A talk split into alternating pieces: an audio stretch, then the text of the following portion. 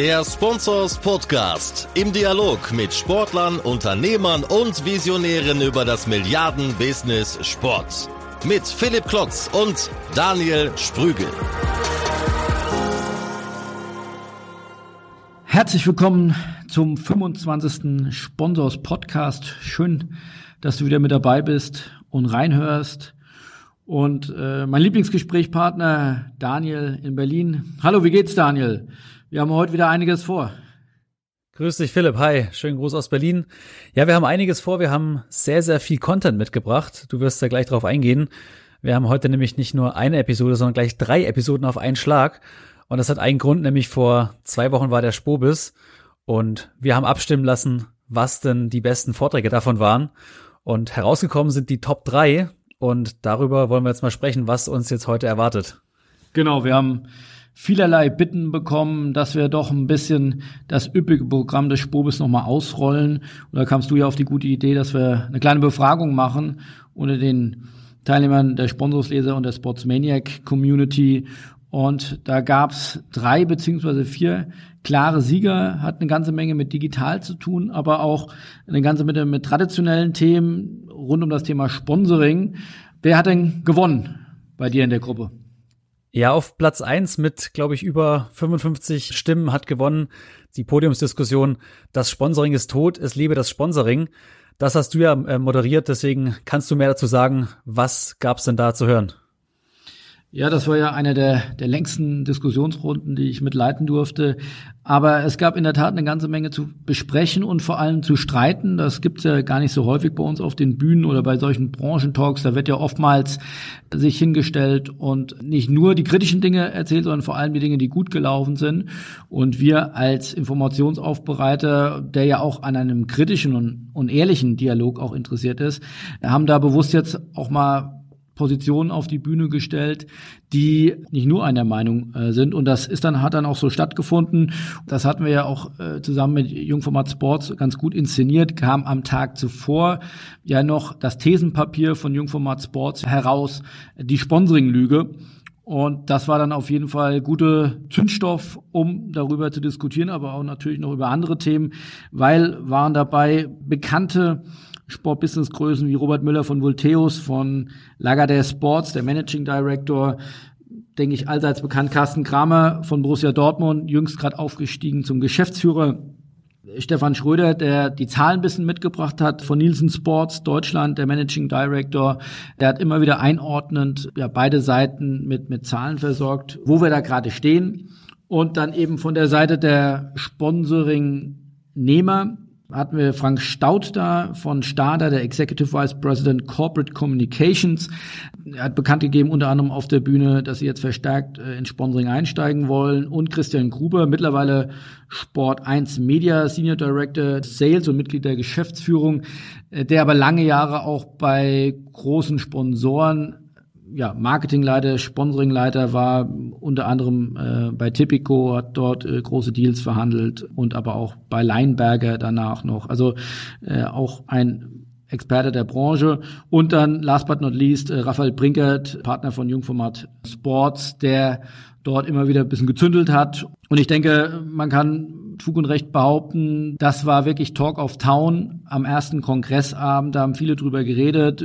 Da fanden nicht alle alles toll, aber zumindest wurde da hoffentlich ein Diskurs losgetreten, der fruchtbar ist für das Sponsoring, nämlich beide Seiten der Medaille, ist das Sponsoring jetzt tot oder erlebe das Sponsoring? Ich glaube, es gibt da nicht die Wahrheit, aber es gibt auf jeden Fall einige Dinge, die wir dort äh, wirklich sehr kritisch diskutiert haben und äh, das wollten wir nicht für uns behalten und deswegen jetzt nochmal äh, die Diskussion in voller Länge. Das lohnt sich auf jeden Fall reinzuhören. Also diese Diskussion gibt's jetzt hier im 25. Podcast. Jetzt wollen wir gleich über den zweiten Sieger sprechen, das es dann parallel im 26. Podcast gibt. Der wird ebenfalls heute veröffentlicht. Dabei geht's um das Thema die Zukunft des Streaming, wie die nächste Generation den Sport verfolgt.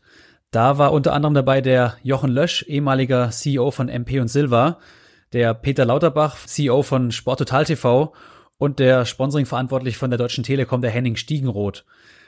Ich weiß nicht, Philipp, warst du selber da oder hast du es gesehen, den Vortrag? Nee, ich konnte es leider nicht sehen. Wie du ja weißt, haben wir viele Dinge parallel beim Spubis. Äh, insofern war ich auf anderen Bühnen zu dem Zeitpunkt verhaftet. Aber wie ich gehört habe, auch eine sehr spannende Diskussion. Ja.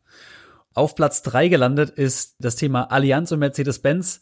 Neue Wege im Sponsoring. Philipp, wer war da mit dabei? Ja, da konnten wir erfreulicherweise eine sehr hochrangige Sponsorengilde verpflichten, nämlich den Jens Thieme, den Vice President Marketing von Mercedes-Benz. Den hatten wir ja auch schon mal im Podcast äh, Nummer 13, äh, wo wir unter anderem viel über den Ausstieg beim DFB gesprochen haben, über den Einstieg in E-Sport, ähm, aber auch fundamentale Veränderungen des Sponsorings bei Mercedes-Benz, nämlich raus aus der DTM rein in die Formel E. Also da tut sich wirklich eine ganze Menge und er, er war zusammen auf der Bühne mit Christian Deuringer, der ist Director Global Brand Management bei der Allianz, auch sicherlich einer der größten Sponsoren weltweit, in, in Deutschland und Europa vor allem bekannt durch Naming Rights wie die Allianz Arena, aber da gibt es ja wie gesagt, verschiedenste Naming Rights von Wien über, über Juventus Turin bis deutlich noch mehr Dinge, die investieren auch in die Formel E, sind jetzt lange Zeit Partner gewesen, äh, werden jetzt Investor der Formel E, also glauben da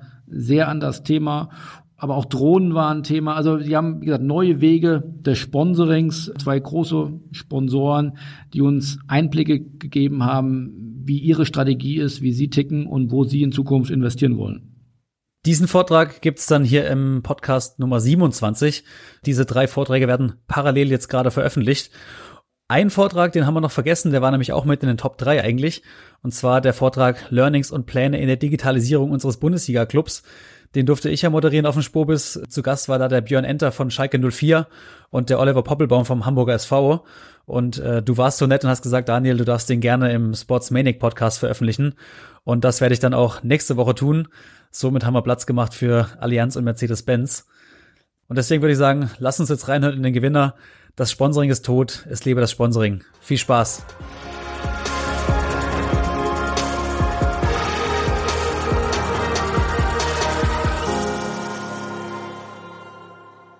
Eine Diskussion zum Thema Das Sponsoring ist tot, es lebe das Sponsoring. Ähm, aufmerksame äh, Leser und Folger der Branchenpresse wissen, dass das digital schon ein bisschen angepfeffert wurde. Das ist auch wunderbar, denn gleich treffen Befürworter und Skeptiker bei diesem Thema aufeinander. Aber es gibt zwei, die die Fäden zusammenhalten werden. Und das sind die geschätzten Herren von Sponsors Philipp Klotz und Marco Klevenhagen.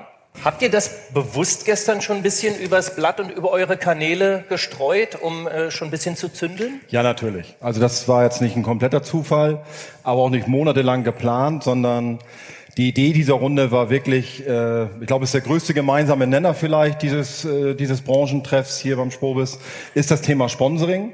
Und naturgemäß finden wir Sponsoring natürlich alle großartig. Und äh, wir werden feststellen im Gespräch gleich, dass es da auch gute Gründe für gibt. Wir glauben aber auch, dass es mal Zeit ist, nicht nur immer hip hip hurra zu schreien und dass alles toll ist, sondern wir wissen natürlich auch, dass es viele Punkte und Themen gibt, die man vielleicht verbessern kann oder die man wirklich kritisch sehen muss. Und da war es uns wichtig, mal eine große Runde zusammenzuholen, ähm, die darüber dis diskutiert. Die stellen wir gleich vor. Und äh, das hat natürlich auch seine Grenzen, wenn ich das noch sagen darf. Man kennt das ja vom Fernsehen, von den Talkshows, wie toll es ist, wenn fünf Leute durcheinander ja. reden. Deswegen freue ich mich sehr, wenn wir jetzt gleich zu acht hier auf der Bühne ja. seid. Vielen Dank, Carsten. Dankeschön. Philipp, du holst gleich hoch, nimmst vielleicht schon mal einmal Platz. Ja. Lassen wir noch ein Wort vielleicht sagen, also was die Grenzen natürlich auch einer solchen Diskussionsrunde sind. Also bis vor der An ja, Skeptiker ist, glaube ich, der richtige Ausdruck. Natürlich haben wir versucht, hier eine Runde zusammenzustellen, die sich bestenfalls auch gleich ein bisschen kappelt, äh, um nicht zu sagen streitet. Ähm, aber in der Sache wollen wir auch nicht so tun, als ob das sind alles Menschen, die grundsätzlich Sponsoring schon gemacht haben, dem auch durchaus positiv gegenüberstehen. Aber wie gesagt, es sind auch paar Skeptiker dabei. Und da haben wir natürlich einmal die Sponsoringgeber und einmal die Sponsoringnehmerseite, die wir Ihnen dann gleich vorstellen. Das soll, wie gesagt, der Anfang einer Diskussion sein und nicht die Ende, äh, nicht das Ende. Danke, dass da Jungformat äh, sich hervorgetan hat mit einem Thesenpapier, das man bei uns, äh, wie gesagt, einsehen kann. Ähm, da werden wir sicherlich darauf zu sprechen kommen gleich in der Runde. Ich wünsche Ihnen dabei viel Freude und freue mich vor allem über Feedback Ihrerseits. Nutzen Sie unsere sozialen Medien oder kommen Sie hinterher auf uns zu, wenn Sie sagen, das war ja alles falsch. In diesem Sinne, Philipp Klotz fängt an, mit der Runde schon mal die vorzustellen und ich übernehme dann gleich. Ja, von meiner Seite herzlich willkommen. Und ich darf willkommen heißen hier an meiner Seite die Sponsorenfront sozusagen. Als erstes Christian Gruber, Senior Director Sales und Mitglied der Geschäftsführung von Sport 1 Media sich jetzt fragen, warum äh, Sport 1 auf der Bühne. Das hat den Hintergrund. Äh, Christian ist seit Jahren auch im Sponsoring-Bereich von Tipico bis Leinberger ähm, aktiv ge gewesen und ist ein, glaube ich, ja, Vertreter der, der Sponsorengilde seit langen Jahren. Und äh, ja, herzlich willkommen. Schon mal Applaus. Christian, du, genau, du stehst auf dem richtigen Platz jetzt. Sehr gut. Dann zweiter, der Mann, der gezündelt hat äh, gestern, Raphael Brinkert, brauche ich glaube ich nicht groß vorzustellen, Partner von Jungformat Sports. Herzlich willkommen. Bitte hier in die Mitte. Und zu guter Letzt äh, von Sponsorenseite Frank Staud, Executive Vice President Corporate Communications, Branding und Sponsoring von Starter, Milliardenunternehmen aus dem Bereich Pharma, die verstärkt in Sponsoring einsteigen wollen. Und wir sind sehr gespannt, was er zum Thema Sponsoring zu sagen hat. Herzlich willkommen. Ja, dann ergänze ich äh, den Flügel meinerseits. Das äh, darf der Vermarkter natürlich nicht fehlen, der, der größte Sponsoring-Vermarkter äh, äh Minimum in Deutschland. Herzlich willkommen, Robert Müller von Foteus, Managing Director Lagardère Sports Germany.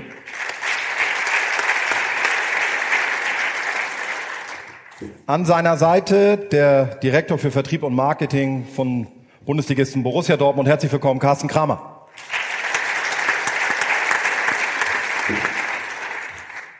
Und die Runde vervollständigt und er wird uns auch ein bisschen unterstützen, äh, nicht nur als Diskutant, sondern vor allem auch ein bisschen um die, die Fakten zu ordnen und einzuordnen. Der Geschäftsführer von Nielsen Sports Deutschland, Stefan Schröder. Herzlich willkommen.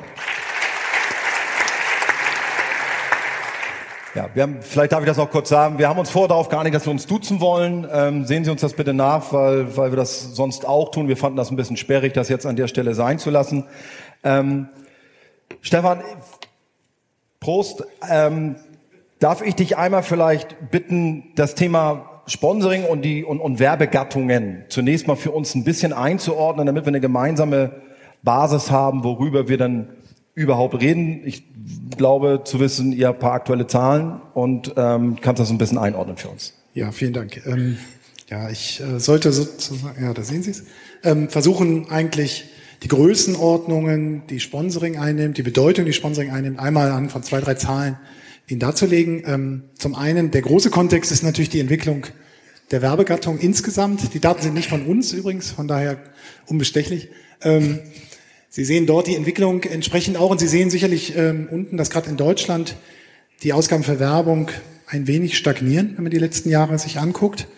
Und im Gegensatz dazu, dem zweiten Chart, wie entwickelt sich Sponsoring? Eigentlich die gleiche Struktur. Auch da sehen Sie Deutschland jetzt mit einer anderen Tendenz, nämlich plus 18 Prozent. Sie sehen aber auch, sowohl global, USA, Europa mal rausgegriffen, dass das Sponsoring weiterhin eine ziemliche Erfolgsgeschichte ist. Ähm, um ehrlich zu sein, natürlich sind das nicht flächendeckend, nicht überall, das wissen die Vermarkter natürlich noch besser, aber dass in jedem ähm, Sponsoring-Bereich sich das so stark entwickelt hat, positiv, sondern es sind vor allem die großen Assets, die sehr stark hinzugewonnen haben in den letzten Jahren, häufig sehr stark getrieben durch Unternehmen, die zum Beispiel in Asien, aber auch in den USA aufgekommen sind, die eben deutlich höhere Summen fürs Sponsoring ähm, äh, investiert haben. Aber nichtsdestotrotz sieht man auch in Deutschland, da ist immer noch ähm, das Ende der Fahnenstange nicht erreicht. Auch hier ist das nicht fleckendeckend überall 18 Prozent plus. Aber die großen Assets, ob es Fußball-Bundesliga ist, aber auch andere ähm, Top-Sponsorships, sieht man sehr schön, wie sich der, der Markt weiter vergrößert. Vielleicht noch als letztes dazu, was sind denn eigentlich die Ziele der Sponsoren? Was machen Sponsoren überhaupt? Das ist jetzt bezogen nur auf Deutschland, Österreich und Schweiz. Wir haben eine neue Studie gemacht und haben einfach mal die Entscheider gefragt, was ist denn eigentlich, warum machen sie Sponsoring? Ähm, und man sieht hier eigentlich alte Bekannte. Ich glaube, wenn ich das Chart oben vor zehn Jahren gemacht hätte, wäre auch Image und Bekanntheit an der Spitze.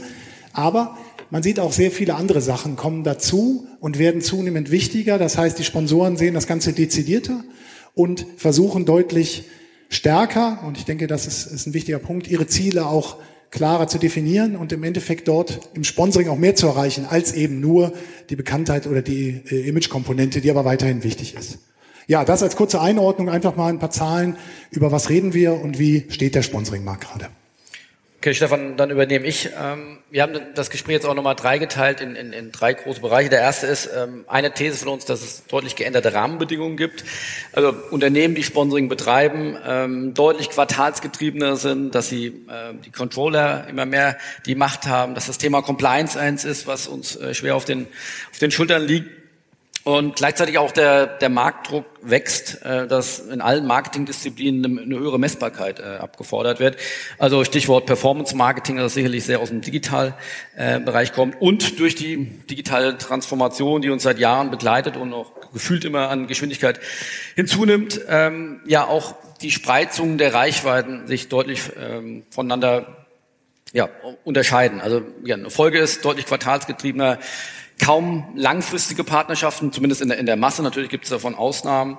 Äh, immer ROI-getriebener und äh, ja, unser Gefühl, Media, Thema Media im Sponsoring äh, nimmt zu und äh, die Laufzeiten nehmen ab. Robert, mal zu dir den Ball zugespielt. Ist das, ihr habt sicherlich diejenigen, die am meisten Sponsoring-Verträge in Deutschland verhandelt.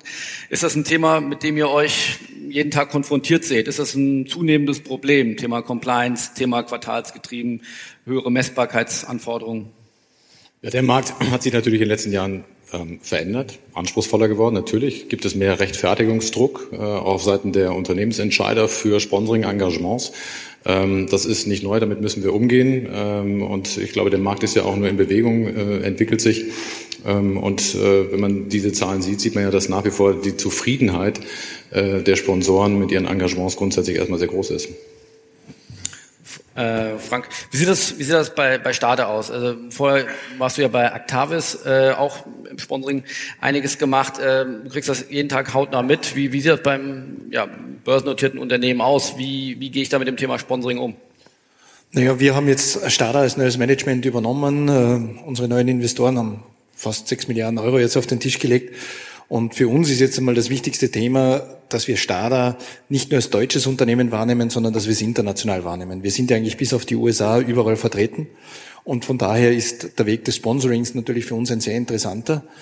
Und wir haben uns jetzt entschieden, äh, bei zehn Spielen der deutschen Fußballnationalmannschaft äh, als Partner mit an Bord zu gehen, um hier mal auch äh, eine Duftmarke zu setzen und zu schauen, und das Gleiche machen wir mit der russischen Fußballnationalmannschaft, weil wir eigentlich sehr stark in Russland sind. Prinzipiell bin ich der Meinung, ähm, dass das Sponsoring absolut äh, noch immer der richtige Weg ist.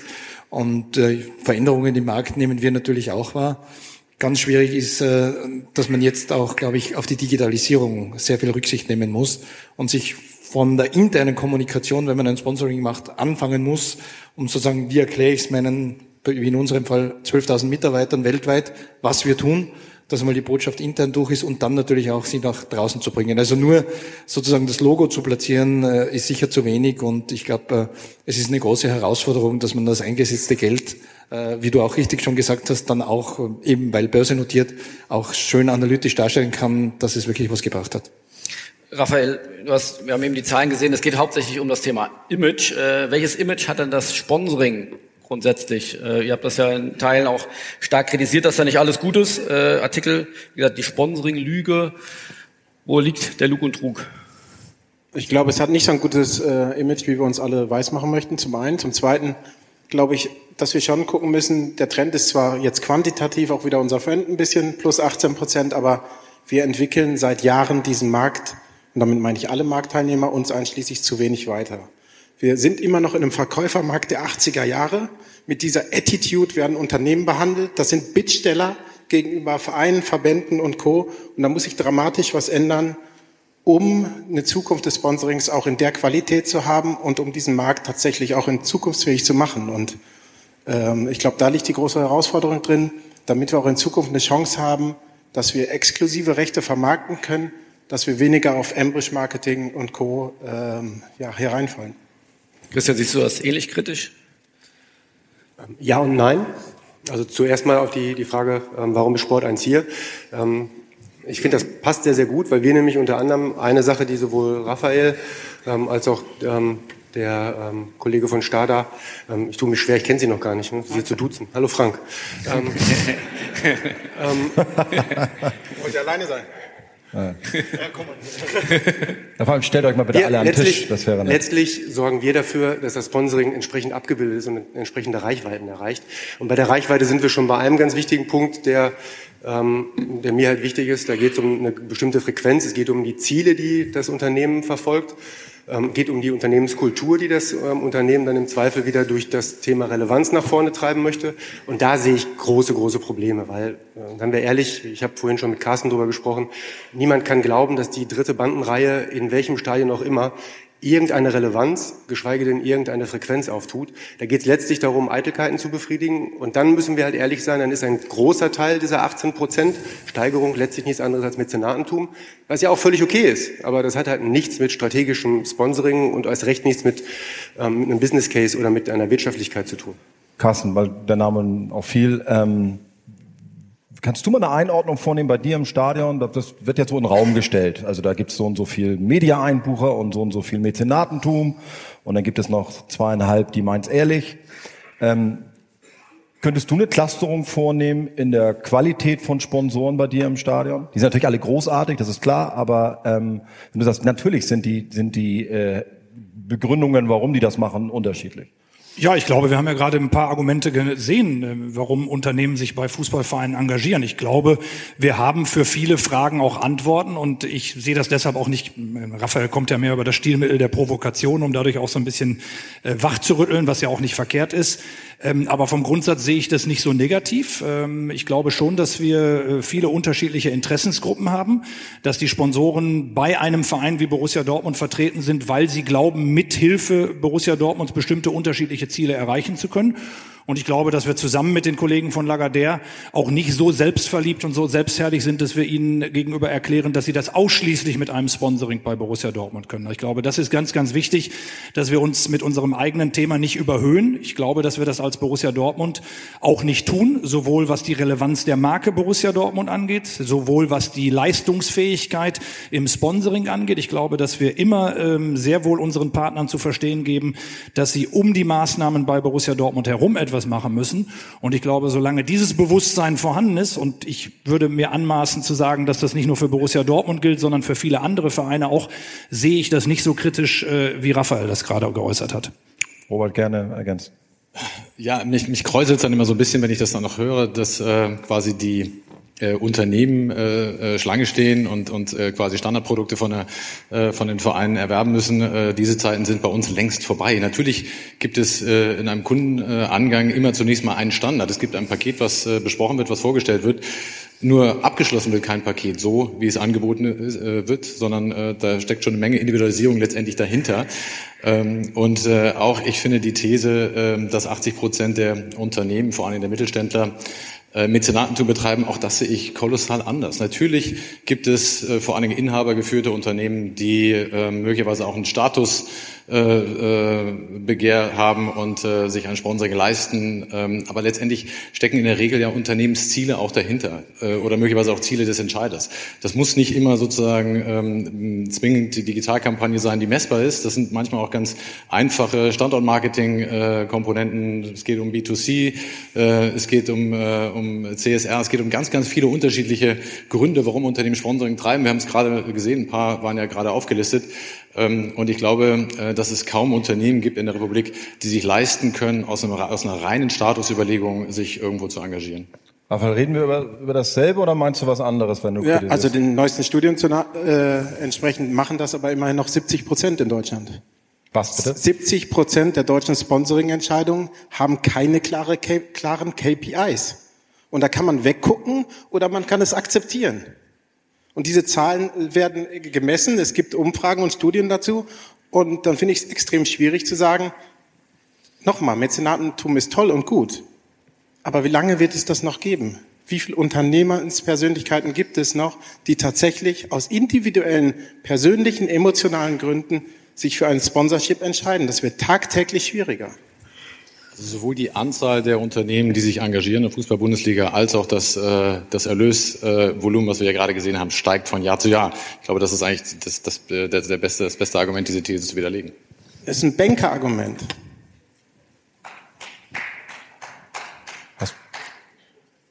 Kennen Sie sich? Also jeder darf es aufgefordert, natürlich jedem hier zu applaudieren. Ähm, konnte nicht anders, Entschuldigung. Ähm, ich wollte schon noch mal aufgreifen, Carsten musste das vielleicht politisch ein bisschen mehr umschiffen, weil er natürlich da über seine eigenen Sponsoren reden müsste. Aber darüber kannst du noch mal, ich weiß nicht, ob ihr solche, solche Messungen habt oder zumindest aus deiner Erfahrung heraus so ein Cluster vornehmen, wenn wir jetzt so ein ABC-Ranking der Qualität von Sponsoring machen müssten. Also A ist ein Jahr vor eingebucht, mit dreimal Jungformat vorher überlegt, wie man das aktiviert, drei Jahre Laufzeitvertrag, tollstes, umfassendes, was weiß ich, Aktivierung. Und alle wir wären uns sofort einig zu sagen, das ist ein tolles Sponsoring, das ist A. Und dann gibt es die, die, die den Halbzeitstand in der Pause durchsagen, gerne vorne auf dem Parkplatz stehen und Tomaten, Mozzarella satt. Ist ja auch okay. Kannst du da mal eine Clusterung vornehmen in Prozenten, wo du sagst, das ist 10 Prozent, das ist 20 Prozent, geht das?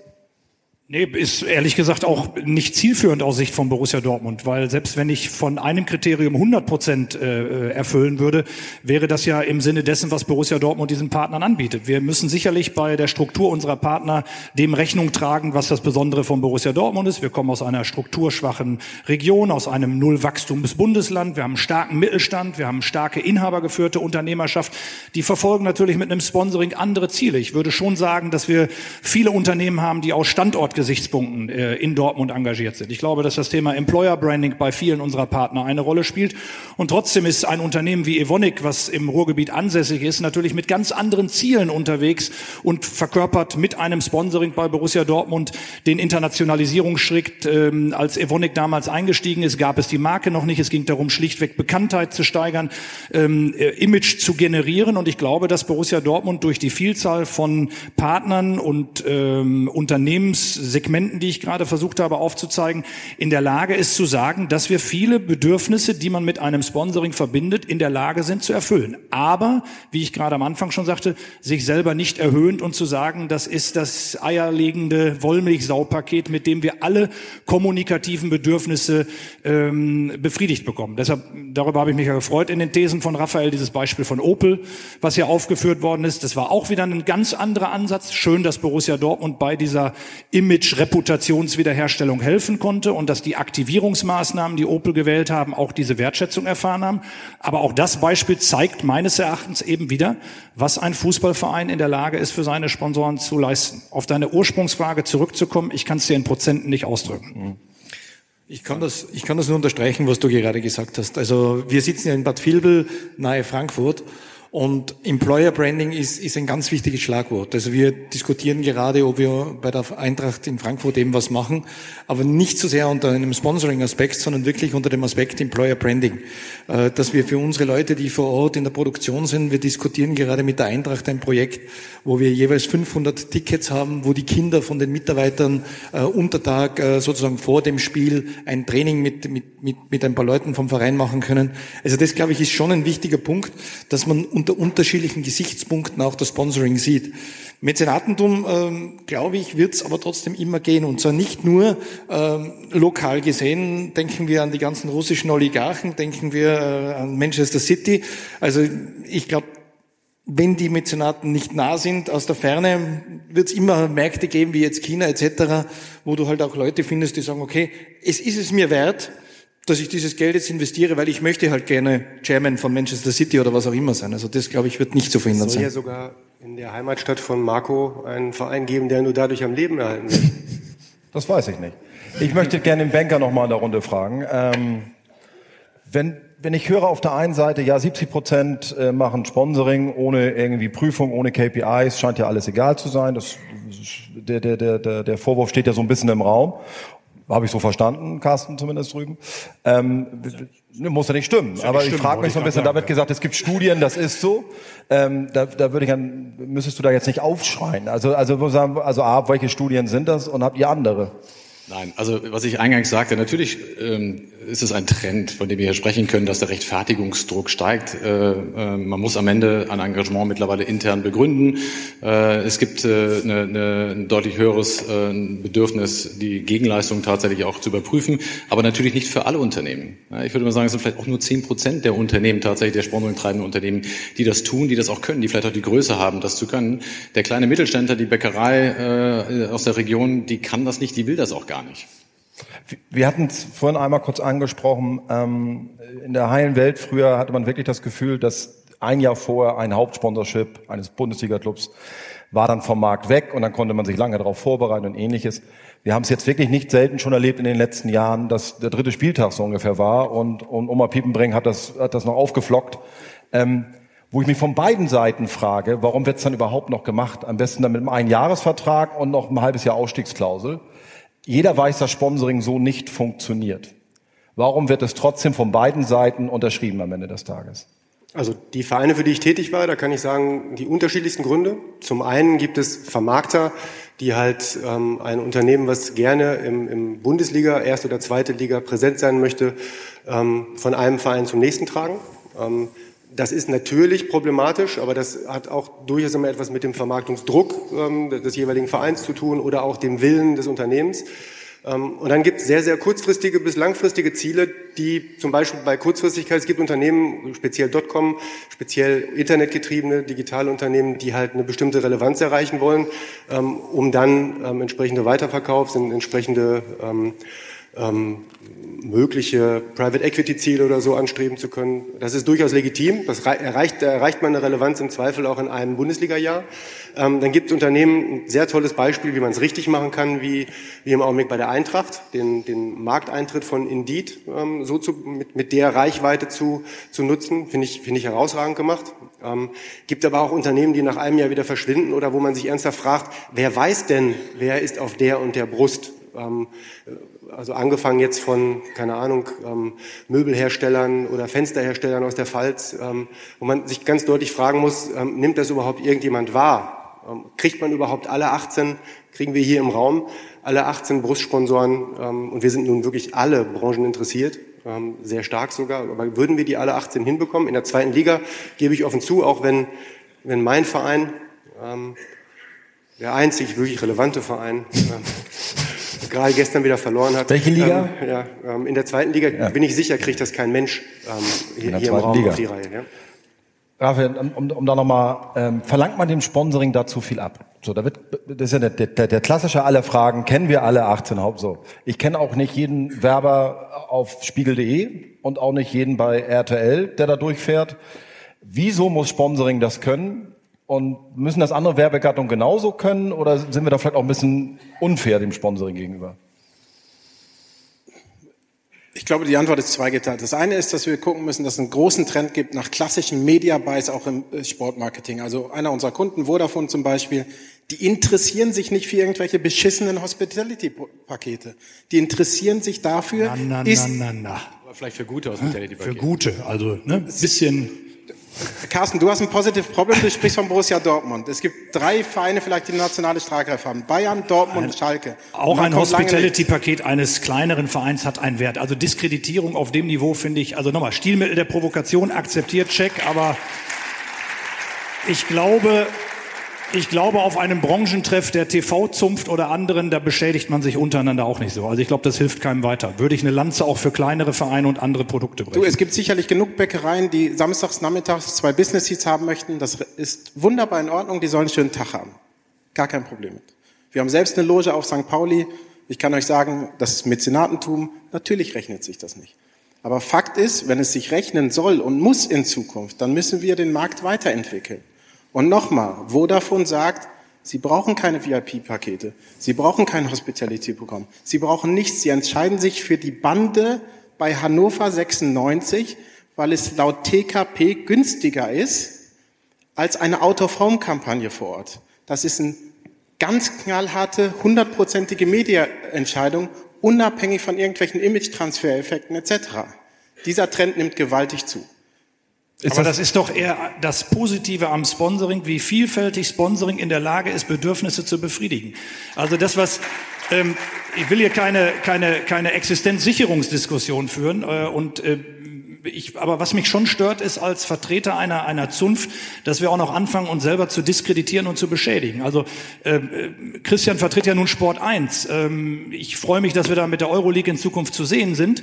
Aber wenn ich sehe, was ihr da nachts äh, an äh, Spots runterdaddelt, dann muss ich ganz ehrlich sagen, wenn das qualitativ hochwertig ist, Respekt, die Interpretation und Diskussion würde ich gerne mal Jetzt führen. diskutierst du die andere Ja, Seite. aber so eine Scheiße, ehrlich.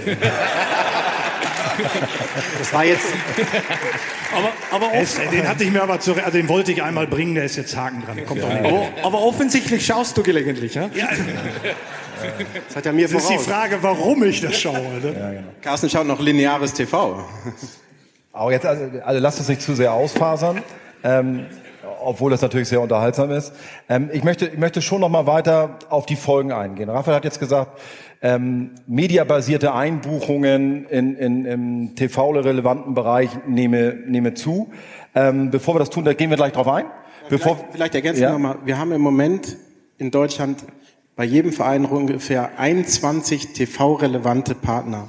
21 TV-relevante Partner. Ja, wie viel haben wir bei der Sportschau? Wie viel haben wir bei der Sportschau in einem Das Werbeblock? kommt ja, ja, das Ist kommt ja doch- noch on top hinzu. gar nicht das, man kann ja nicht das, das eine, was Das- man, was man kritisiert oder mal hinterfragt, mit dem anderen, das vielleicht auch falsch ist, aus vielleicht anderen Gründen dann rechtfertigen. Ja, wie, Ja, wie viele stört Botschaften, all- ich, ich, hab, also ich muss ganz deutlich sagen, ich, ich finde zum Beispiel bei einem, auch beim BVB, ähm, muss ich, ist doch jeder einzelne Partner bei euch auch durchaus im Wettbewerb mit den anderen, zumindest den Partnern, die, die auf seiner Ebene stattfinden. Das ist beim, beim FC Bayern nicht anders als beim VfL Bochum. Christian, mit einem ganz großen Luxus, den wir anbieten. Er ist exklusiv im Umfeld von uns tätig. Und in jedem anderen Medium gibt es keine Exklusivität. Wenn ich bei euch reingucke in der Euroleague, wie viel Automobilhersteller, wie viel Biermarken, wie viel Wettanbieter gleichzeitig in einer Werbeinsel auftreten. Im Sponsoring bieten wir das exklusiv an. Ich will das jetzt auch nicht zu hoch hängen. Ich habe ge- deshalb extra am Anfang gesagt, Sponsoring nicht überhöhen. Aber bitte nicht so tun, als ob diese Branche Probleme hat und Defizite aufweist, die so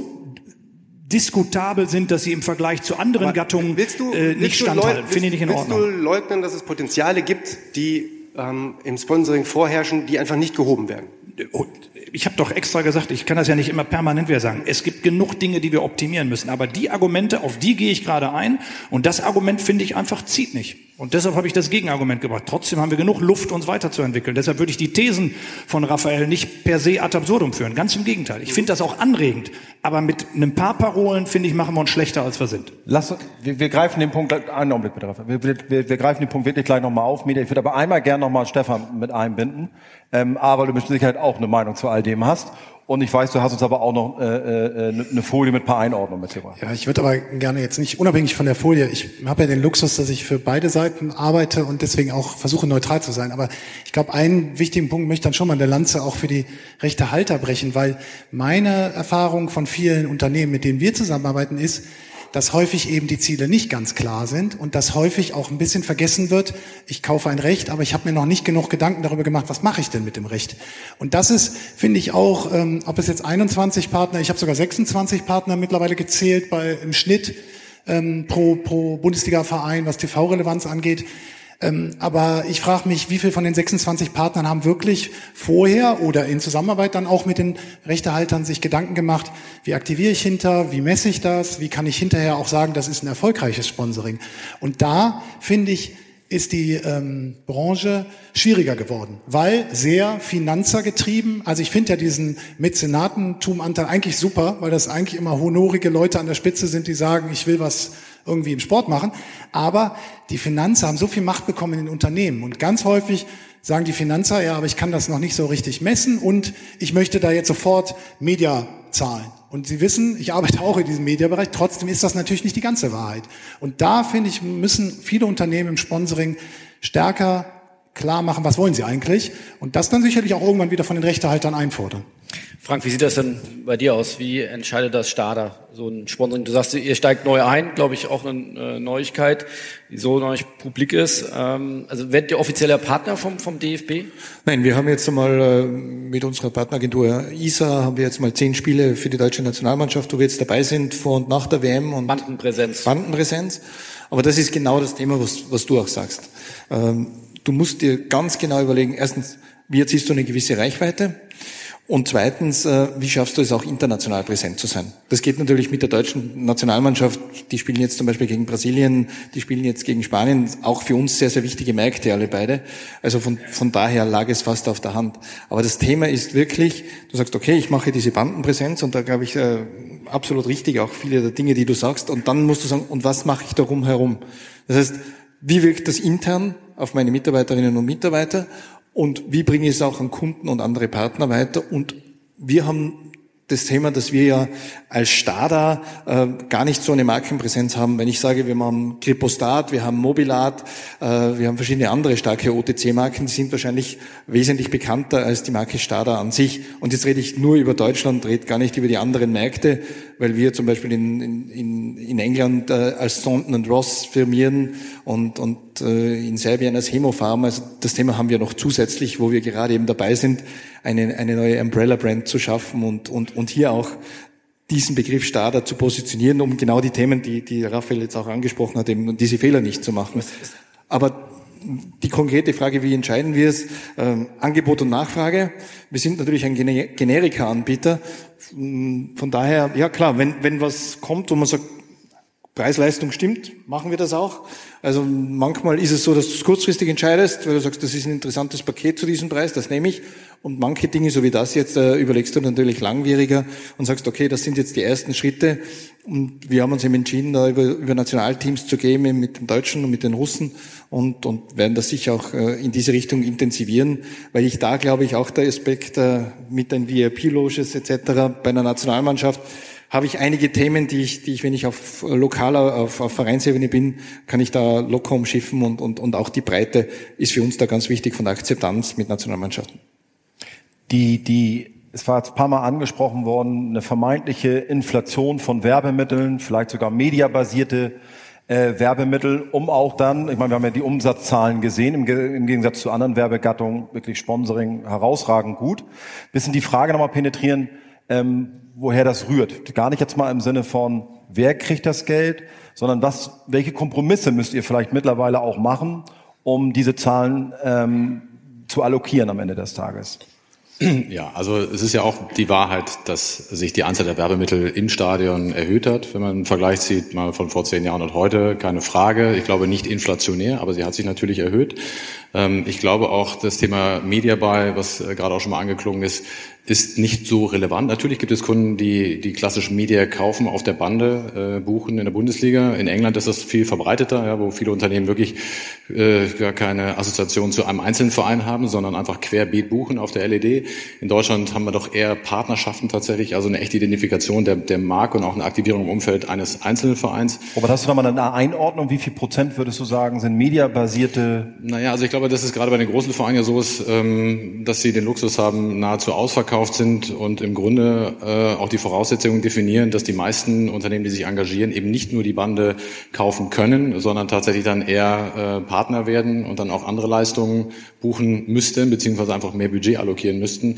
Deswegen geht das bei vielen großen Vereinen gar nicht ähm, so ohne äh, weiteres. Bei kleineren Vereinen äh, ist das natürlich ein bisschen was anderes. Ich glaube nur aber auch, dass, dass die Bande beispielsweise, die viel besprochene, ähm, in sich äh, gar nicht äh, immer äh, sozusagen die Zielsetzung oder das zentrale Element eines Pakets ist. Ne? Das ist eine Plattform, die natürlich bespielt werden muss mit einer ganzen Reihe von anderen Themen äh, rund um das Thema Bande. Deswegen also bei uns ist so der, der klassische Media Buy, der klassische pure Bandenbucher ist eigentlich eher seltener.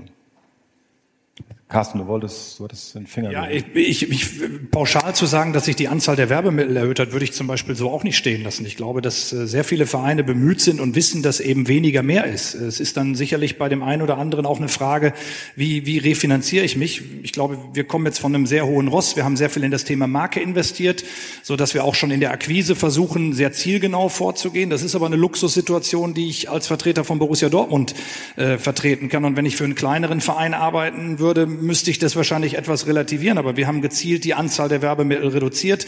Wir haben zum Beispiel, ähm, Raphael hatte das ja in seinem Thesenpapier ähm, in Richtung Gelsenkirchen angesprochen, wir haben zum Beispiel auf eine zweite Bandenreihe quasi verzichtet. Äh, wir haben auch keine doppelreihige LED-Bande, weil wir gesagt haben, die Qualität funktioniert bei uns über einen anderen Weg. Also wir machen uns da schon Gedanken und ich glaube, dass das auch auf Seiten der Partner äh, wertgeschätzt wird und dass die Indikation, die Anzahl von Logos im Stadion Innenraum zu zählen, nicht mehr der Maßstab ist, an dem viele Partner den Erfolg ihres Engagements beim Verein festmachen. Aber ich finde, man muss differenzieren zwischen ähm, starken Marken, kleineren Marken, auch nicht nur kleineren Fußballvereinen, auch anderen Sportarten, wo ja selbst die äh, Präsenz von Logos auf Trikots und Hosen äh, eine ganz besondere besondere Rolle spielt. Also ich glaube schon, dass wir da in unserer Branche, ähm, je nachdem, welche Marke, welches Asset man vertricht, sehr dezidiert darauf achten und man nicht pauschal sagen kann, dass das Ziel einfach ist, mehr Sponsoren mit mehr Logos ähm, in die Stadien oder Spielstätten zu holen. Aber das würde bedeuten, dass ähm,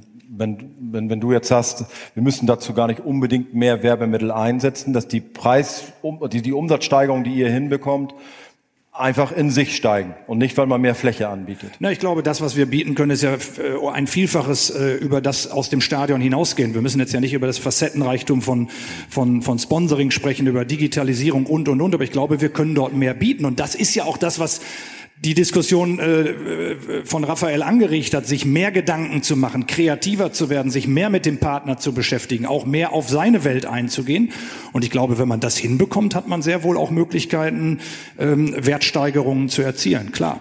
Aber da müssen noch Stichworte für dich dabei gewesen sein. Ich habe mitgekriegt, ja, so viel mediabasiert ist nicht. Carsten kann direkt bei uns anfangen. Ja, so viel mediabasiert ist nicht. Na, na, der Punkt ist, lass uns mal die Kirche im Dorf lassen. Wir haben eine negative Entwicklung abseits von Branchengrößen, vielleicht Borussia Dortmund, FC Bayern München, aber dass an vielerorts die Tageskassen wieder öffnen. Wir haben eine Negativentwicklung bei den Zuschauerzahlen, prozentual. Wir haben eine Negativentwicklung bei der Auslastung von Hospitality-Größen. Der größte prozentuale Wachstum besteht einzig und allein darin, dass wir einen neuen TV-Vertrag haben. Also lasst uns das bitte objektiv anschauen. Aber das ist doch letztendlich nicht auf Sponsoring zurückzuführen, Raphael. Das ist doch ein allgemeiner Trend, weil Fußball sich natürlich im Wettbewerb befindet mit ganz vielen anderen Dingen heutzutage.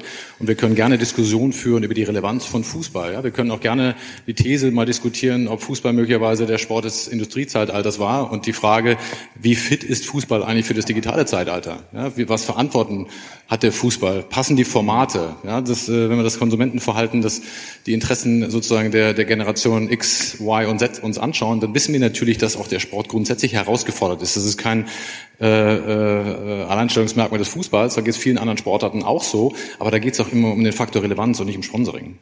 Habt ihr ein Problem beim Verkauf von Hospitality, ja oder nein? Habt ihr prozentual ein brutales Problem beim Verkauf von Hospitality abseits von Borussia Dortmund, ja oder nein? Nein, wir wachsen weiter im Hospitality-Bereich und zwar mit ungefähr durchschnittlich drei bis vier Prozent pro Jahr. Ich fand den, den, den Begriff, der gerade gekommen ist, eine Relevanz auch im, im ähm, sich mal zu überlegen, wie können wir digitale Themen wesentlich besser aufnehmen, ähm, wie, wie können wir da Innovation aufnehmen und Nachhaltigkeit in bestimmte Themen hineinbekommen. Also ich glaube, eins ist klar, der, der kleine Verein, egal ob in der ersten oder zweiten Liga, größtenteils in der zweiten Liga, ähm, der braucht das der braucht den kurzfristigen Umsatz und wird ihn auch mitnehmen, damit er ähm, sein Jahresergebnis einigermaßen positiv ähm, beenden kann. Das, da gibt es auch nichts gegen zu sagen. Es gibt übrigens auch nichts gegen, gegen Mäzenatentum zu sagen. Also warum? Warum soll er schlecht sein? Ja? Also es ist nur natürlich ein strategisch ganz anderer Ansatz. Was mir fehlt ist, ähm, und da wären die Vermarkter oder auch die großen Vereine, könnten die, die Treiber dafür sein, ähm, zum Beispiel bestimmte Stadionvermarktungsthemen, ähm, Stadionvernetzungsthemen. Äh, wir, wie lange haben wir gebraucht, um in Deutschland die ersten Stadien hinzubekommen, ähm, die vernünftiges WLAN angeboten haben, in denen ähm, Stadium Vision äh, und, und ähnliche Themen, Themen umgesetzt wurden. Da gab es bauliche Probleme bei euch, da gab es überall sehr, sehr viele Probleme. Aber diese Themen dann auch zu einem Business Case zu rechnen, mit Partnerschaften aus der jeweiligen, ähm, von mir aus auch aus, dem jeweiligen, aus der jeweiligen Sponsoring-Struktur, das finde ich halt spannend. Und da gibt's tolle Beispiele auch im näheren Ausland. Ich kann sagen, ist jeder eingeladen, mal beim PSW Eindhoven vorbeizufahren. Die machen das grandios. Die haben verstanden, wie man den Zuschauer auch auf eine digitale Reise mitnehmen kann. Ich finde, das ist etwas, wo wir in Deutschland hinterherhinken. Auch die, die großen Branchengrößen. Oder Carsten, nochmal das Thema vielleicht nochmal kurz anschauen, weil das auch von, von Raphael ja schon äh, viel kritisiert oder zumindest angesprochen wurde in anderen Beiträgen, Thema Ärmelsponsoring. Ist, ist, ist das der, der richtige, steht, könnte ja auch ein, ein großer Wachstumstreiber dieser Saison im Sponsoring sein, aber ein weiterer Werbereiz, ist das die richtige Tendenz? Nee, also das ist ja kein weiterer Werbereiz, weil es vorher ja schon ein existenter gewesen ist. Ähm, und ähm, jetzt kann man über die Marke, jetzt weiß ich nicht, wer hier von Hermes ist, ähm, jetzt kann man ja über die Marke Hermes äh, diskutieren. Ähm, also da sehe ich keinen zusätzlichen Werbereiz und ähm, wir haben ja mal in eurem ähm, vermeintlichen Konkurrenzmedium Horizont ein Interview geben dürfen, das Raphael dann ja wenige Sekunden nachdem es veröffentlicht worden ist, meinte wieder zerreißen zu müssen. Aber ich glaube, er hat es gar nicht gelesen, weil wir nämlich genau in dem Interview gesagt haben, der Ärmel alleine ist natürlich eine reine Werbefläche, aber es ist unsere Aufgabe, aus dem Ärmel eine Idee zu machen. Und ich nehme für uns in Anspruch, und ich bin ja am Ende nur Vertreter von Borussia Dortmund, dass wir gerade mit Opel gezeigt haben, dass es eben nicht nur eine reine Fläche für eine Logopräsenz ist und auch die Integration, wie wir die Ärmelwerbung vorgenommen haben. Ich spreche nur jetzt über Borussia Dortmund, alles andere wäre anmaßend. Ich glaube, hat gezeigt, welches Verständnis wir da haben. Denn die Integration in das Trikot ist eine ganz andere, als es bei Hermes gewesen ist. Ich glaube, wir haben verstanden, welche Chancen der Ärmel geboten hat. Ich glaube auch die Summen, die wir über alle Ligen erzielt haben, im Vergleich zu dem, was Hermes früher an die DFL gezahlt hat, ist eine Bestätigung dafür, dass es nicht nur eine reine Werbefläche ist, denn für eine reine Logopräsenz wären nicht 40 Millionen Euro akquirierbar gewesen. Ich glaube, da stecken Ideen hinter und es liegt am Verein und am Partner, daraus eben auch die entsprechende Aktivierung zu machen. Das haben wir aber damals im Interview auch genauso verkauft, dass das eben eine Chance ist und wir nicht nur eine reine Mediafläche verkaufen. Dafür, das hast du übrigens damals immer ignoriert. Dafür brauche ich aber den Ärmel nicht. Ich kann das Paket auch ohne den Ärmel kaufen. Ja, aber ich glaube, also sprich mit den Marketingverantwortlichen von Opel, dann sind die womöglich schlecht beraten von, von Wettbewerbsagenturen, aber ich glaube, die haben gute Argumente im Hause gefunden, warum ihnen die Präsenz auf dem Ärmel bei der Aktivierung mehr geholfen, denn geschadet hat. Und lass uns doch nicht solche Maßnahmen einzeln zerfleddern. Die Maßnahme an sich ist doch eine gute. Wie man sie nutzt, ist die Frage. Aber lass uns doch hier nicht auf diesem Podium und an anderer Stelle gegenseitig Maßnahmen diskreditieren, die uns eigentlich helfen, das Thema weiter voranzubringen. Aber Carsten, es muss bitte erlaubt sein, Stichwort Werbereize, aus deiner Sicht natürlich korrekt argumentiert, weil ein Logo sozusagen weniger, weil Opel draufgegangen ist. Aber Stefan, vielleicht nochmal eine Einordnung von dir. Insgesamt sind natürlich relativ prominente Werbereize auf dem Trikot dazugekommen. Ist ja jetzt nicht so, ich glaube sogar der einzige Fall, wo der, hilf mir Robert, der Hauptsponsor auch gleichzeitig Ärmelsponsor ist. Ich glaube, alle anderen haben neue Partner gefunden, was dafür spricht, dass es vielleicht einen Wert hat, aber es sind neue Werbereize dazugekommen. Es sind auf jeden Fall neue Unternehmen ins Sponsoring gekommen, was erstmal ja gut ist. Ich kriege plötzlich Marken neu rein. Das finde ich was Positives. Aber Fakt ist schon, wenn man sich die Ärmel anguckt, quer durch die äh, Bundesliga, dann frage ich mich, ob die Idee, die bei Opel zweifellos dahinter steht, ob die wirklich bei jedem ähm, anderen, der da gebucht hat, so ist. Wir wissen sicherlich, es gibt da bei Schalke ein gutes Konzept. Es gibt sicherlich auch bei allen anderen Clubs irgendwo eine Idee dahinter. Aber ich komme zurück zu meiner Ausgangsaussage. Äh, ich glaube, dass die Unternehmen viel, viel stärker eigentlich auch auf die Vermarkter und die, und die Clubs zugehen müssen und sagen, was will ich denn eigentlich damit? Weil das ist mir nicht bei jedem Ärmelsponsor klar, ob der, ich mag mich täuschen, ich verhandle nicht, sondern das, äh, das machen die Kollegen, ob der wirklich mit dem Club besprochen hat, was er darüber hinaus gerne noch so machen möchte. Meine Erfahrung ist, dass sie häufig gar kein Geld mehr dafür haben, nämlich die Aktivierung so ein bisschen hinten rüberfällt.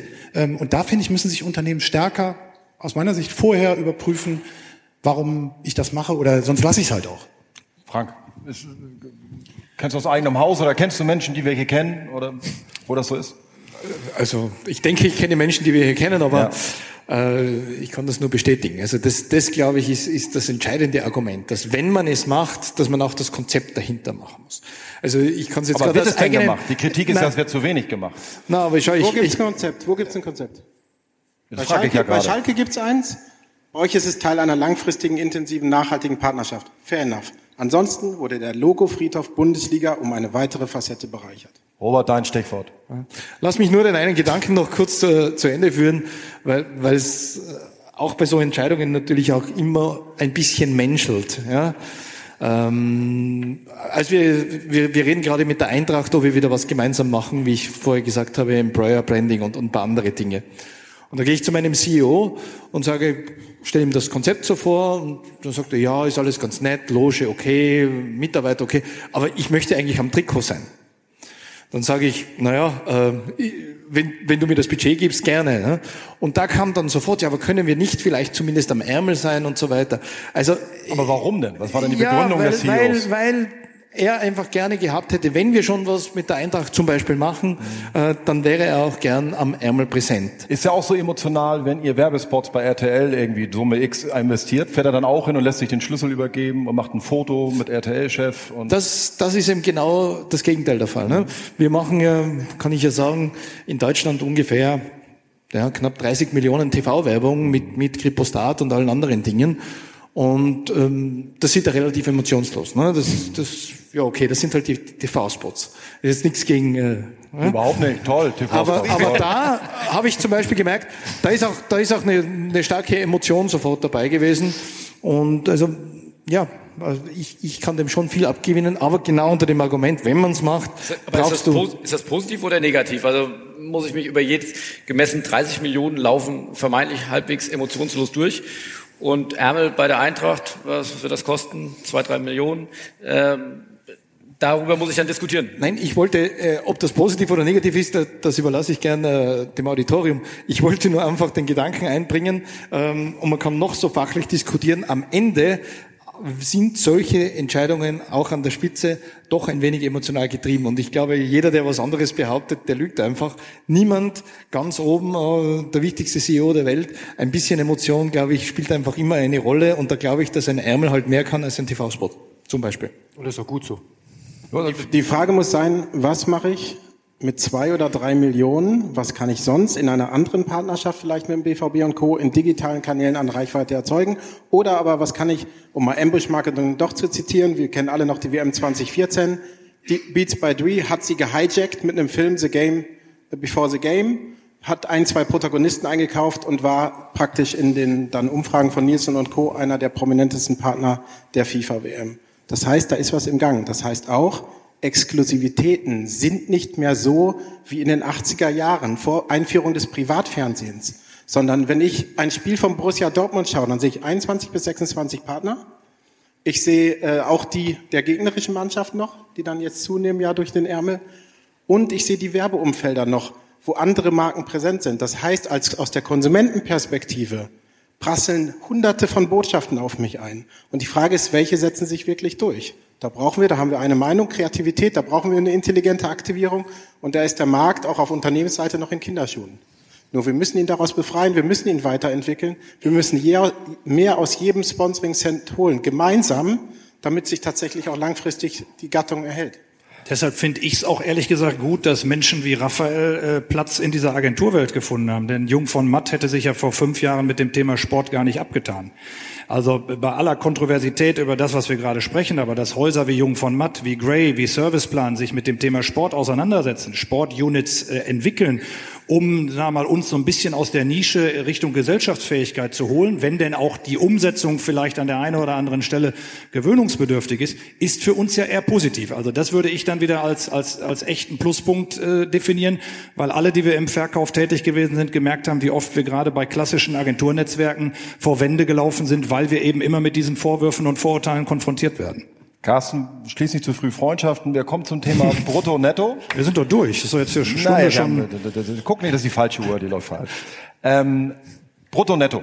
Großes, äh, äh, großer Schwerpunkt, was großer, aber war ein Schwerpunkt ähm, ähm, bei euch im Thesenpapier, Raphael, wo ihr, wie war es hier umschrieben? Es war die Sponsoring-Lüge und dann war so ungefähr die Milliardenzahlen, die da ständig ausgewiesen würden im Sponsoring von den Rechteanbietern. Ähm, das sei ja nun Lug und Trug. Bitte einmal erläutern, wo da der, dein Kritikpunkt Aus ist. Aus unserer Perspektive ist es relativ simpel und zwar wir gehen über Bruttozahlen, wir gehen, sprechen immer über quantitative Zahlen, nie über wirklich qualitativ erreichte Zahlen.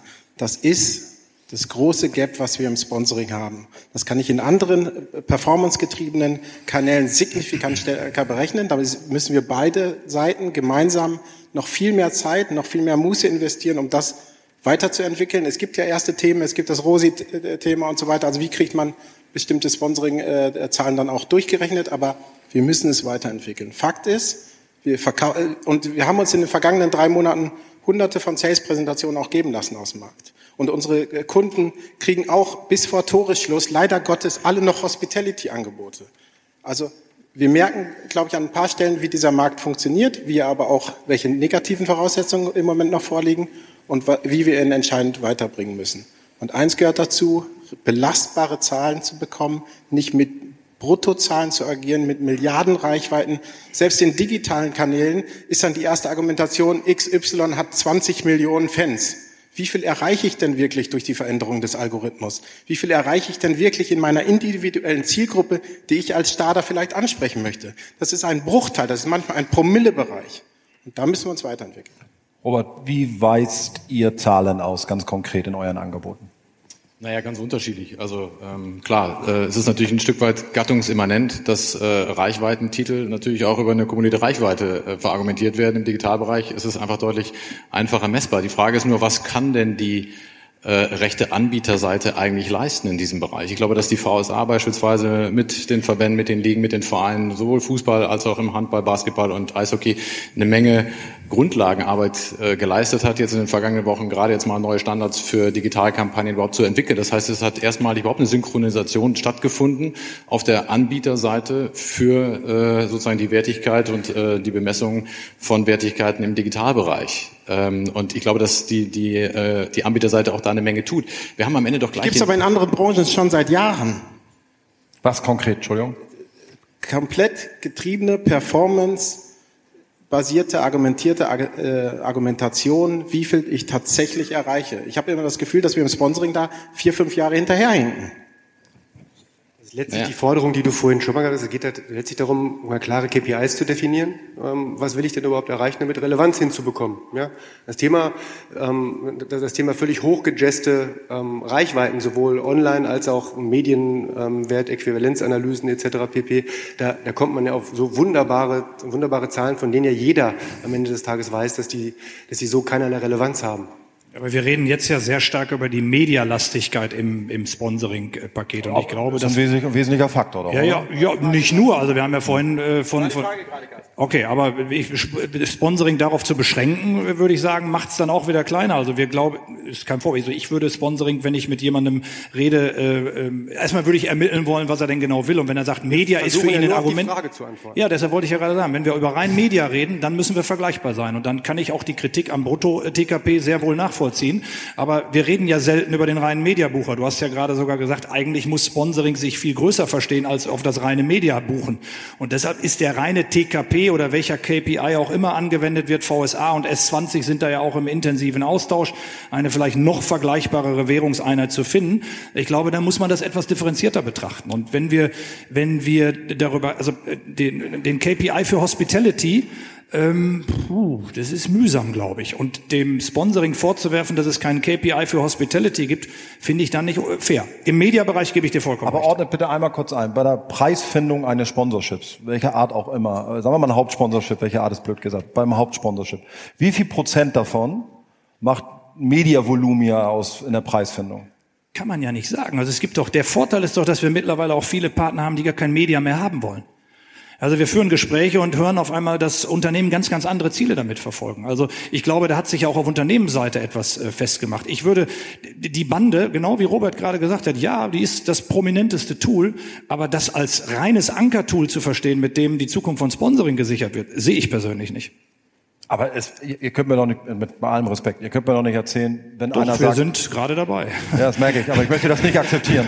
ähm, der hat also Produkt A, B und C gekauft, das kann also eine Loge sein, er hat vielleicht irgendwas äh, im, im Hintergrund, darf er machen mit der Mannschaft, ich weiß nicht was, und darf mit dem Bus lenken oder sowas. Und dann sagt er, weil der CEO das so toll findet, ich hätte gerne aus Ärmelsponsoring oder Bande 1 bis 3. Und da sagst du, lass uns doch mal reden, Preis ist egal, das gebe ich dir nochmal oben drauf. Da hängst du zwei Nullen hinten dran in dem Moment, wo du ihm 14 Meter Bande gibst. Ja, ja, das kann man so pauschal auch nicht sagen. Also ich gebe, deswegen hätte ich ja gerne nein, konkrete nein, Antwort. Die, bei, bei, bei allem Selbstbewusstsein, was die Gattung angeht, natürlich haben wir auch an der einen oder anderen Stelle Schwachstellen. Das muss man ganz klar äh, offenlegen. Und gerade wenn es um die Transparenz, die Preisbildung gibt, das ist ein häufiger Vorwurf, den wir uns im Sponsoring ausgesetzt äh, sehen. Da muss man sich Gedanken machen, wie man vielleicht, wenn man nochmal zu so einer Podiumsdiskussion eingeladen wird, vielleicht besser darauf antworten kann. Ich glaube, dass wir dass wir. heißt das, du hast dich nicht vorbereitet, Carsten? Doch, doch schon, aber man muss ja nicht auf, also, mein Gott, wenn ich Markus Lanz oder wen auch immer sehe, die haben ja auf die meisten Fragen auch keine präzisen Antworten. Deswegen steht Markus Lanz auch nicht hier. Ja, ja, deshalb ja. ist es Klevenhagen hier. Ähm, nein, nein, das ist ja auch schon, ist schon gut gemacht hier. Aber. Danke, Carsten bedeutet aber, uns aber viel. vom, vom jetzt, Grundsatz. Carsten, eine, eine kurze, du sagst jetzt gerade allen Ernstes, dass ihr keine Listenpreise habt. Nein, natürlich haben wir Listenpreise, äh, Christian, nicht jetzt überspitzen wieder, um Dinge anschaulich zu machen.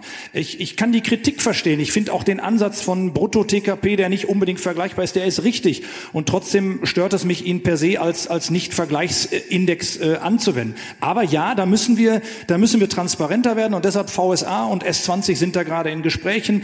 Nielsen hat auch ein Verfahren entwickelt. Ich glaube, da gibt es von uns die Bereitschaft, Bereitschaft und keiner von uns äh, baut äh, jetzt irgendwelche Mauern auf, sondern wir versuchen eher, sich äh, da zu öffnen, weil wir merken, dass wir noch überzeugender werden, wenn wir darauf eine Antwort haben. Besser formuliert.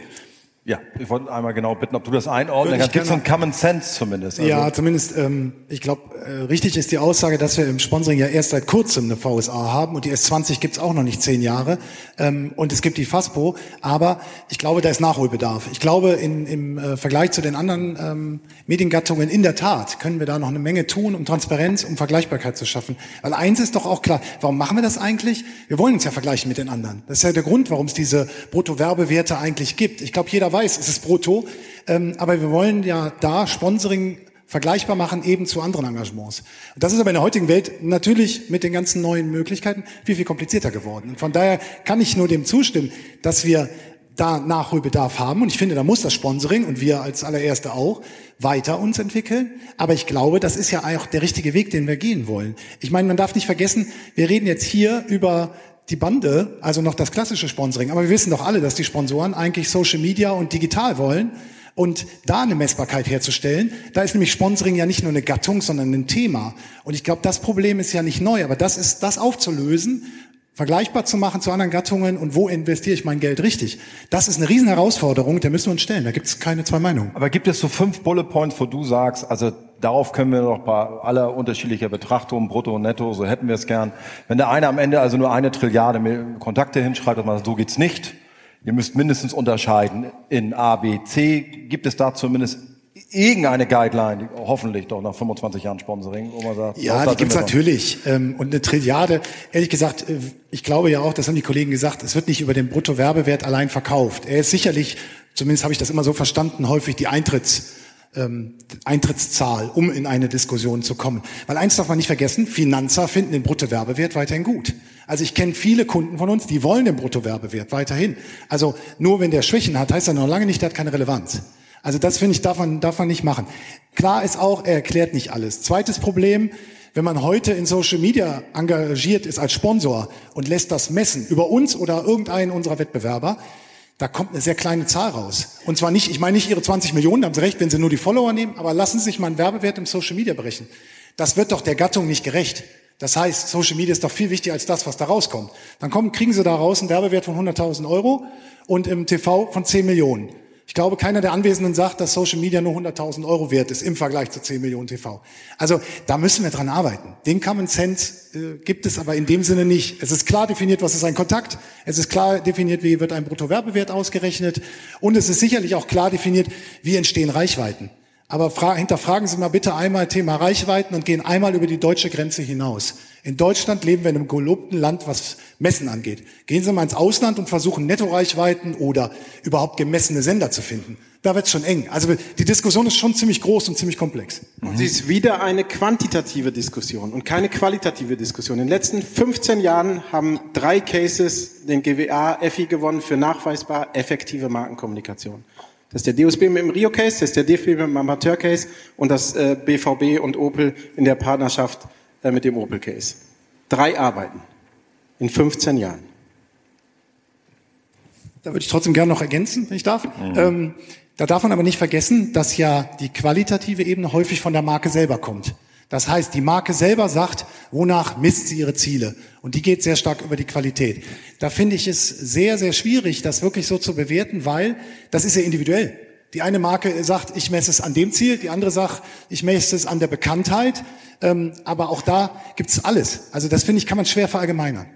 Wie viel wurden denn eingereicht? Drei? 15, nee, ich, also ich, Man weiß, also, also, ich weiß, dass es signifikant mehr sind. Ich möchte nur auf den Fakt kommen, dass wir wieder in eine quantitative Diskussion rein. Immer diese quantitative, immer diese Banker-Argumentation. Und wenn ich hier in, in den Kreis gucke, dann denke ich, ich sehe auch nur Banker. Wir müssen doch mal Raphael. gucken. Nicht jeder kann eine Lederjacke ich hab jetzt, haben. Ich habe jetzt keine Banker. Wir befinden uns, wir sind am Start eines Generationswechsels unserer Branche, wo Sponsoring trotz aller Emotionalität sich besser rechnen muss, wo wir hoffentlich auch mal ganz andere Frauenquoten hier hinbekommen, weil im Moment sind die einzigen Menschen, die hier nicht in Businessanzügen sind, sind die Hostessen, die sportlich aussehen. In welcher Branche leben wir? Wir müssen diese Branche brutalst weiterentwickeln. Schaut euch doch um. Zu wenig Frauen, da hast du recht. Und zu viele Leute in Anzügen. Frank, äh, Lars Ricken, 1997, was hat er gesagt? Ich sehe Typen mit Nadelstreifen. Wir haben 2018. Wir sehen die gleichen Menschen immer noch. Zu viel, zu häufig. Lasst uns mehr Berufung sein. Lasst uns zum Du übergehen. Wir haben gerade mit dem Du angefangen. Ja, ich überlege mir, ob das klug war, aber. Ja.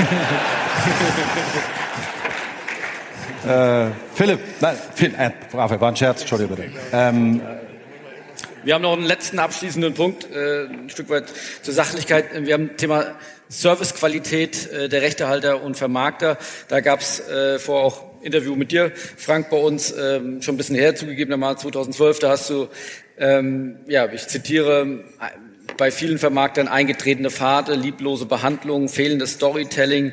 Überschrift des Artikels war, so gehe ich mit äh, meinem neuen Partner nicht um. Es war, glaube ich, ging um äh, die Verschanzentournee. Ähm, oder auch, äh, wie hat nochmal Raphael dein Thesenpapier zitiert, also wo du sagst, eine Austauschbarkeit, ähm, eine Standardisierung von Sponsor of the Day, äh, dass das nichts mit Individualität zu tun hat. Ähm, und abermals, was du eben auch angerissen hast, das Thema, dass das digitale Sponsoring noch nicht verstanden ist. Kannst du das nochmal ausführen, wo du sagst, wo ist da dein Kritikpunkt? Sponsor of the Day ist für mich vielerorts, dass ich einen Teppich in, auf die Mittellinie legen darf. Also das ist so das präsenteste Recht. Und wir müssen doch mehr Kreativität zulassen. Wir müssen Cases ganz anders aktivieren. Gemeinsam mit den Kollegen von Lagardère durften wir den Handball-Case für die DKB und vielen anderen Partnern letztes Jahr umsetzen. Das heißt, wir müssen die Gesetze des Marktes im Zeitalter der Digitalisierung verstehen und dann mit gelernten Normen brechen, um diesen Markt weiterzuentwickeln. Wir müssen weniger standardisierte Schubladen haben. Wir müssen mehr Platz im Regal für individuelle Konzepte schaffen, damit sie sich auch rauszahlen. Und das ist die Argumentation an der Stelle. Aber von wem muss das ausgehen? Ja, nochmal, das ist halt immer die Frage, wo liegt die Verantwortung dafür? Liegt die auf der rechte Halterseite, auf der rechte Geberseite oder liegt, der, liegt diese Verantwortung bei euch? Auf der Seite der Kreativen, auf der Seite der Unternehmen, die sich ganz klar positionieren, auch auf, auf Unternehmensseite. Äh, und ich sag mal, wir haben am, am Ende doch äh, gleiche Interessen. Ein zufriedener Kunde für uns ist ein langfristiger Kunde ähm, und wir haben vor Transparenz auch überhaupt gar keine Angst. Im Gegenteil. Ich glaube nur, dass äh, und auch sozusagen die die äh, die These, dass im Grunde die die bösen Vermarkter versuchen nahezu 100 Prozent des äh, verfügbaren Budgets auf das Recht zu allokieren, äh, die ist lange passé. Sondern wir haben ein grundsätzliches Interesse daran, dass Unternehmen ihr Sponsorship aktivieren. Ähm, und auch unsere Vertriebler sind mittlerweile, wenn die äh, beim Kunden sind, äh, immer mit einer Pitch-Idee äh, vor Ort und nicht mehr nur mit, mit einem Standardpaket von der Stange. Trotzdem liegt letztendlich die Aktivierung, all das, was danach kommt, die liegt bei euch. Also das, das Motto, das wir mal aufgeschnappt haben aus, aus älteren vielleicht Sport 5 Zeiten, ich zitiere, anhauen, umhauen, abhauen, das, das existiert nicht mehr. Natürlich. Natürlich. Aber vielleicht ist das ja auch der Job. Also im Ernst. Also, aber Robert, wer hat den Job, die Kreation mit reinzubringen? Naja, aber nochmal, vielleicht, vielleicht auch ganz kurz nochmal ähm, ein Kommentar zu dem, zu dem Titel deines, äh, sozusagen deines Werbetools, was du gestern gelauncht hast, für dein Geschäftsmodell. Ähm, wenn ich dann lese, also äh, äh, dass Menschen, die äh, gemessen werden am Verkauf äh, von Boxen und dadurch nicht in der Lage sind, out of the box zu denken, nochmal, da schüttelt es mich wieder bei dieser Begrifflichkeit. Natürlich ist es bei Hospitality ein sehr, sehr standardisiertes Produkt zunächst mal. Ein Hospitality-Sitz ist sehr standardisiert. Ja, und der, der wird verkauft, der wird Unternehmen angeboten und die können das verkaufen. Und natürlich ist es so, dass, und das äh, würde ich auch nie ähm, revidieren, dass das Produkt Hospitality auch ein wenig in die Jahre gekommen ist. Hospitality ist nicht mehr neu. Hospitality äh, ist gelernt und äh, kann bei den meisten Vereinen nur noch durch den sportlichen Erfolg tatsächlich weiterentwickelt werden. Und da brauchen wir tatsächlich Kreativität. Da brauchen wir, da müssen wir gemeinsam dran arbeiten, um dieses Produkt wieder aufzuwerten, attraktiver zu machen, mehr Vernetzung, mehr Digitalität, auch abseits des Spieltags etc. pp. Carsten, auch nochmal das Thema, oder willst du noch kommen? Ich kann das komplett verstehen, dass ihr, wenn man von, aus der Vermarkterseite argumentiert, argumentiere ich immer quantitativ. Wenn ich Reporting-Linien tägliche, monatliche nach New York, Berlin und London habe oder Paris, muss ich so argumentieren, weil das ist mein Job. Und das haben wir gemeint mit, natürlich, wenn ich nur einen Hammer habe, sieht jedes Recht aus wie ein Nagel.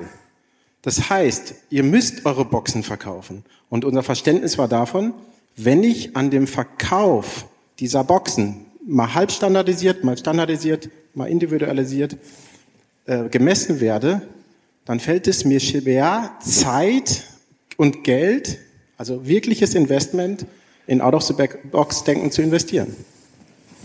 Okay, aber an welchen KPIs misst du denn die Zufriedenheit deines Kunden? Das würde mich da in dem Zusammenhang mal interessieren. Im Idealfall tatsächlich, weil es die Größe der Cases beschreibt, an kostenloser PR-Verzinsung. Wenn wir gemeinsam mit Hertha BSC eine Aktion wie Take a Knee umsetzen, die von der Mannschaft getragen wird, die mitentwickelt wird von der Mannschaft, wenn wir eine Aktion wie den Handball-DKB-Case gemeinsam sogar machen, wo wir äh, laut Horizont nach 1973, also 45 Jahre hat es gedauert, um einen solch disruptiven Kraft wieder in Sponsoring Deutschland herbeizuführen. Nicht unsere Aussage, sondern die von Dritten. Das sind Cases, an denen ich mich messen lassen möchte. Warum? Weil sie eine kostenlose PR-Verzinsung bringen, die sonst nur ein sportlicher Erfolg bringen kann. Aber auch du kannst nicht beurteilen, wie viele Menschen tatsächlich am Ende das Produkt deines Partners kaufen. Es kommt auf den Kunden drauf an. So, wir arbeiten zumindest, du redest ja auch immer über Performance Marketing, wir arbeiten performance-orientiert, weil wir nämlich auch nur bezahlt werden für das, was wir letztendlich an Erlösen für die Vereine generieren.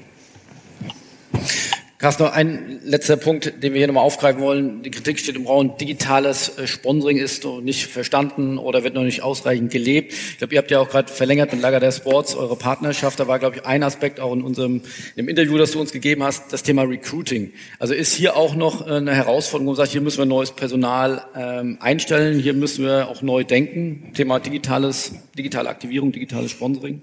Ja, hier müssen wir uns weiterentwickeln. Hier dürfen wir nicht stehen bleiben und uns ausruhen auf dem, was wir bisher erreicht haben. Wir brauchen junge Leute, wir brauchen innovative Leute, wir brauchen Menschen aus anderen Welten, damit wir uns auch aus dieser ja, ich will aus dieser Inzuchtbranche ein wenig lösen, weil das auch betriebsblind macht. Das ist auch immer ganz gefährlich. Also das sehe ich schon so.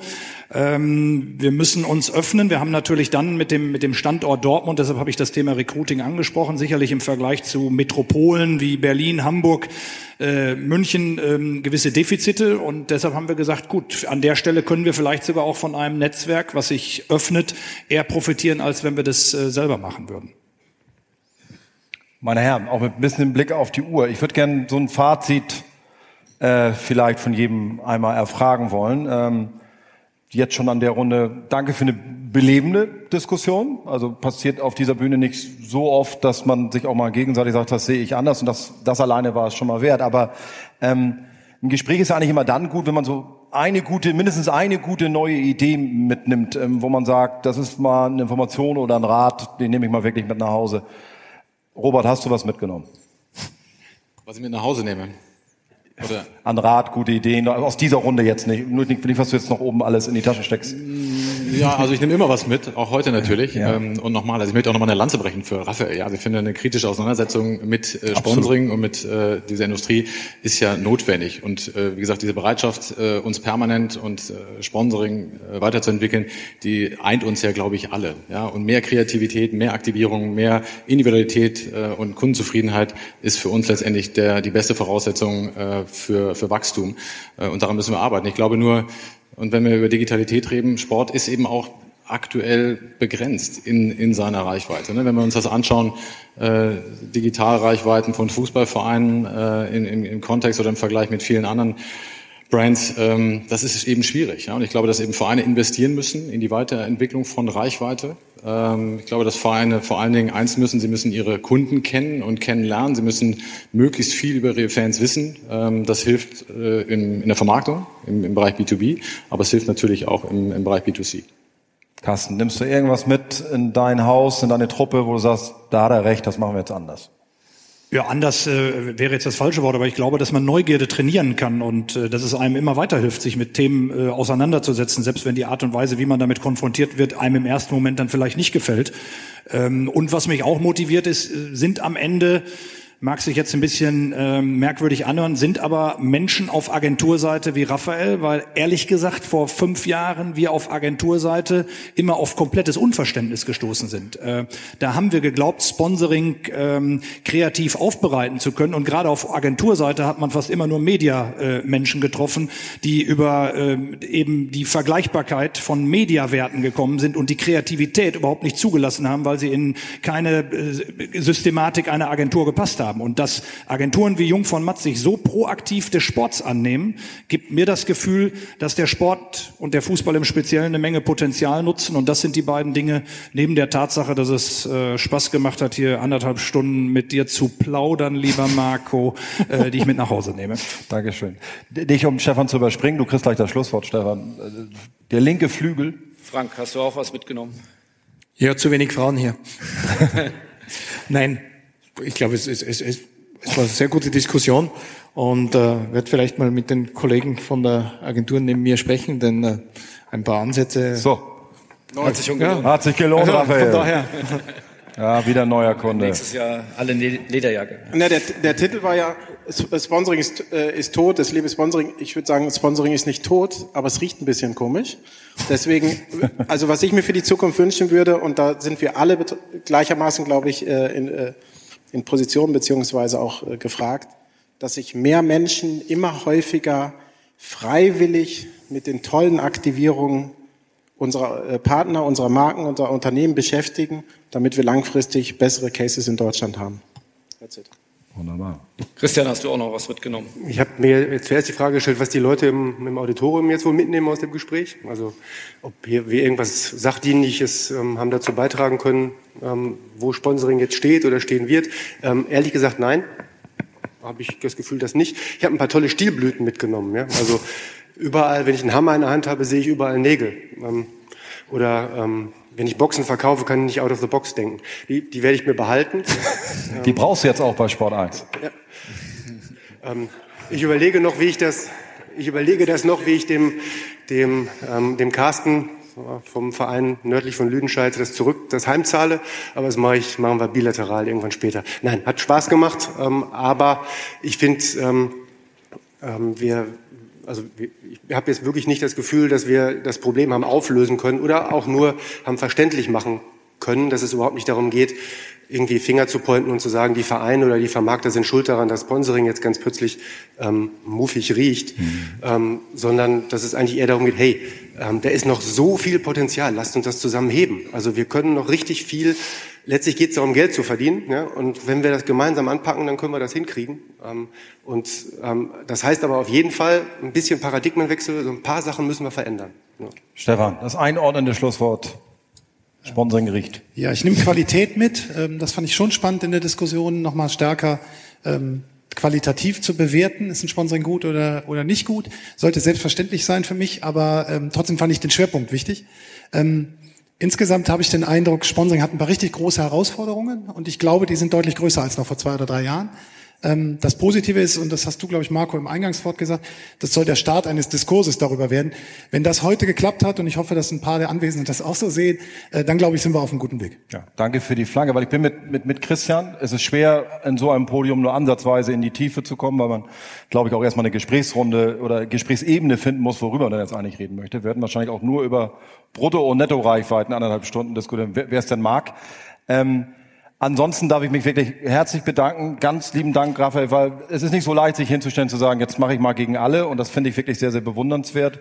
Und wie gesagt, das war ein schöner Türanklopfer und zu sagen, lasst uns mal mehr miteinander und, und, und ein bisschen äh, mehr miteinander diskutieren. Das finde ich super. Ansonsten darf ich den zu wenigen Damen und äh, die Herren noch einen schönen Tag mit dem Programm wünschen. Lassen Sie die Anzüge noch einen Augenblick an. Beim Get-Together darf dann fast alles passieren, aber bis dahin gibt's noch Programm. Viel Spaß damit und bis später. Dankeschön. Tschüss.